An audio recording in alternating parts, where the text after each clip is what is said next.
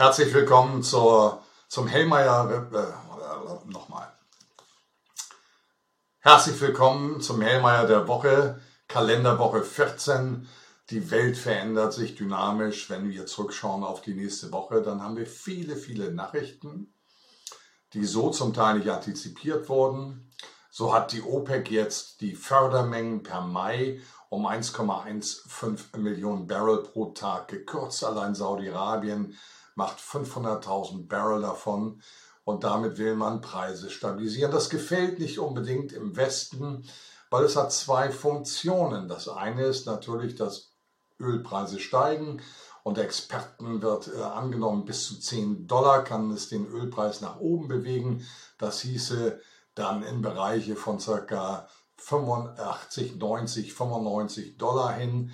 Und das hat natürlich auch wieder einen inflationären Impact und steht den Zinssenkungserwartungen beispielsweise in den USA entgegen und forciert eher eine falkenhafte Haltung in der EZB. Darüber hinaus gibt es einen zweiten Aspekt, nämlich den, dass die USA damit ihr Ziel, die strategischen Ölreserven, die auf dem niedrigsten Stand stehen seit ähm, vielen, vielen Jahren, diese wieder aufzufüllen, nachdem man eben Teile davon in den letzten zwölf Monaten freigegeben hat. Also, das zeigt noch einmal, dass im Bereich von OPEC Plus eigene Interessen äh, dominieren, die der Preisstabilisierung. Implizit ist es auch ein Flankenschutz, der gegeben wird für Russland. Und dann bleiben wir bei dem Thema, äh, wie die Welt sich emanzipiert derzeit ähm, Saudi-Arabien jetzt, ist jetzt Dialogpartner bei der Shanghai Corporation. Demnächst geht es darum, dass sie auch bei BRICS dabei sind. Äh, wir sehen also hier Emanzipationsprozesse. Darüber hinaus ist es so, dass Brasilien und China in der letzten Woche vereinbart haben, ihren bilateralen Handel äh, nicht mehr auf Dollarbasis abzuwickeln, sondern in ihren nationalen Währungen.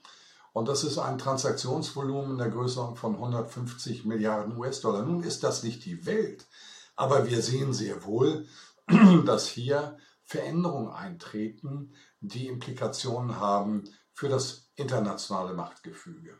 Um das Ganze noch abzurunden, per vierten Quartal 2022 gibt es jetzt neue Daten bezüglich der gehaltenen Devisenreserven und in den USA, der Dollar hat jetzt nur noch einen Teil von 58,4 Prozent. Das ist das niedrigste Niveau seit 1994.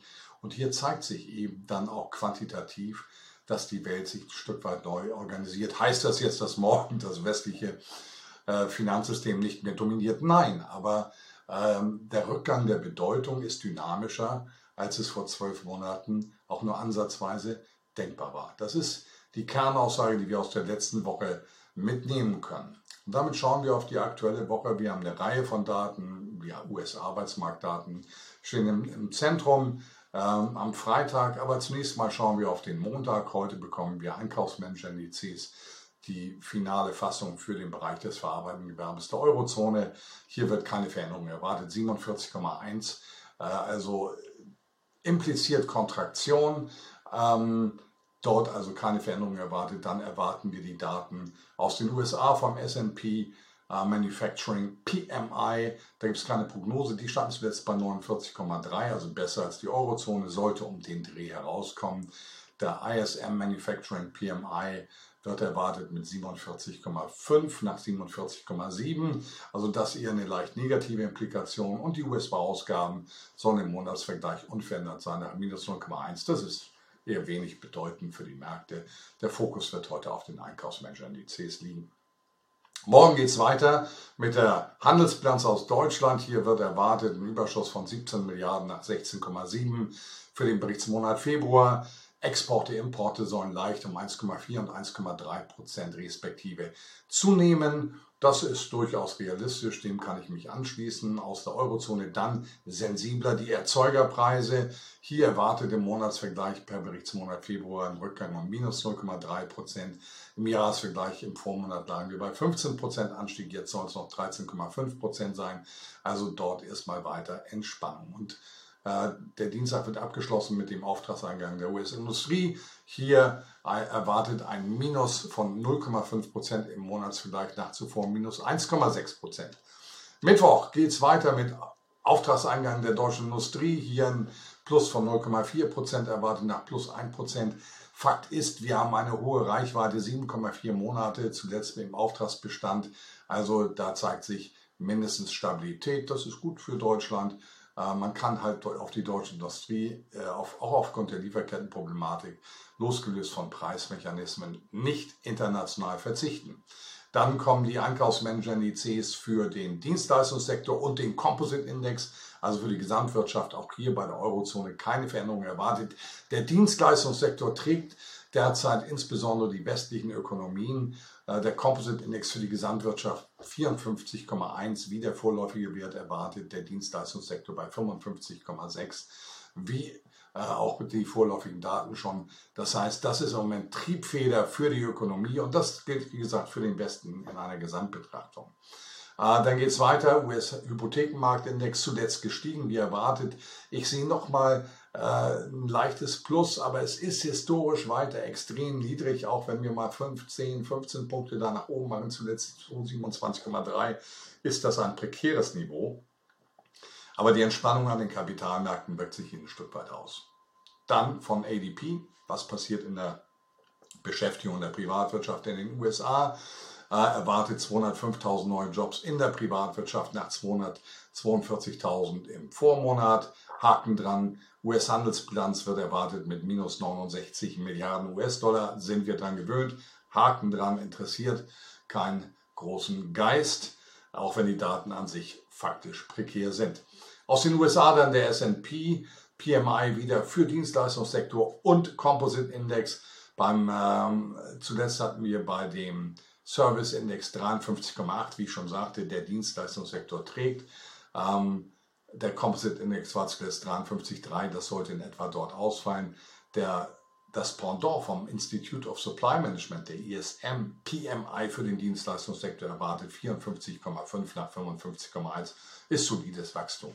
Das sollte also auch nicht marktbewegend sein. Am Donnerstag geht es weiter mit, ähm, den, äh, mit der Industrieproduktion Deutschlands erwartet ein ganz leichtes Plus von 0,1 nach 3,5 Prozent im Vormonat, richtig ein, eine knackige Bewegung nach oben. Zuletzt im Jahresgleich minus 1,2 Prozent. Das wird so auf der äh, Ebene in etwa wohl bleiben. Dann am Freitag der US-Arbeitsmarktbericht, da liegt der Fokus drauf. Erwartet bei, den, bei der Beschäftigung außerhalb des Agrarbereichs Non-Farm Payrolls 238.000 nach 311.000. Die Arbeitslosenrate soll unverändert bei 3,6 Prozent liegen. Aber das ist natürlich eine geschönte Rate. Also die, die vergleichbar ist mit der Eurozone, lag zuletzt bei 6,8 Prozent. Und äh, ich gehe davon aus, dass wir in dem Bereich auch weiter landen werden. Äh, aber der Arbeitsmarktbericht ist sicherlich das Wichtigste. Für mich ist entscheidend für diese Woche, wenn wir das Ganze resümieren, dass äh, von der Datenfront, von der Konjunkturfront kein Gegenwind für die letzt doch, äh, zuletzt doch freundliche Verfassung an den Aktienmärkten geliefert werden sollte. Interessant ist im Endeffekt das, was sich weiter in der internationalen äh, Geopolitik ergibt. Ähm, gibt es neue Nachrichten, was Shanghai Corporation, was BRICS anbetrifft, was Friedensinitiativen anbetrifft, wie beispielsweise aktuell die Chinas im Nahen Osten. Das ist ja ein Unterschied, den wir dort erleben zur westlichen Politik der letzten 70 Jahre, dass hier plötzlich neue Wege beschritten werden, die für alle Beteiligten in der Region eine bessere Zukunft implizieren, als eben die Auseinandersetzungen, die über Jahrzehnte hier kultiviert worden sind, auch unter Beitun des Westens. Das soll, äh, das soll es für heute gewesen sein. Ich wünsche Ihnen eine erfolgreiche Woche. Ich wünsche uns Friedfertigkeit. Ich wünsche uns Weisheit.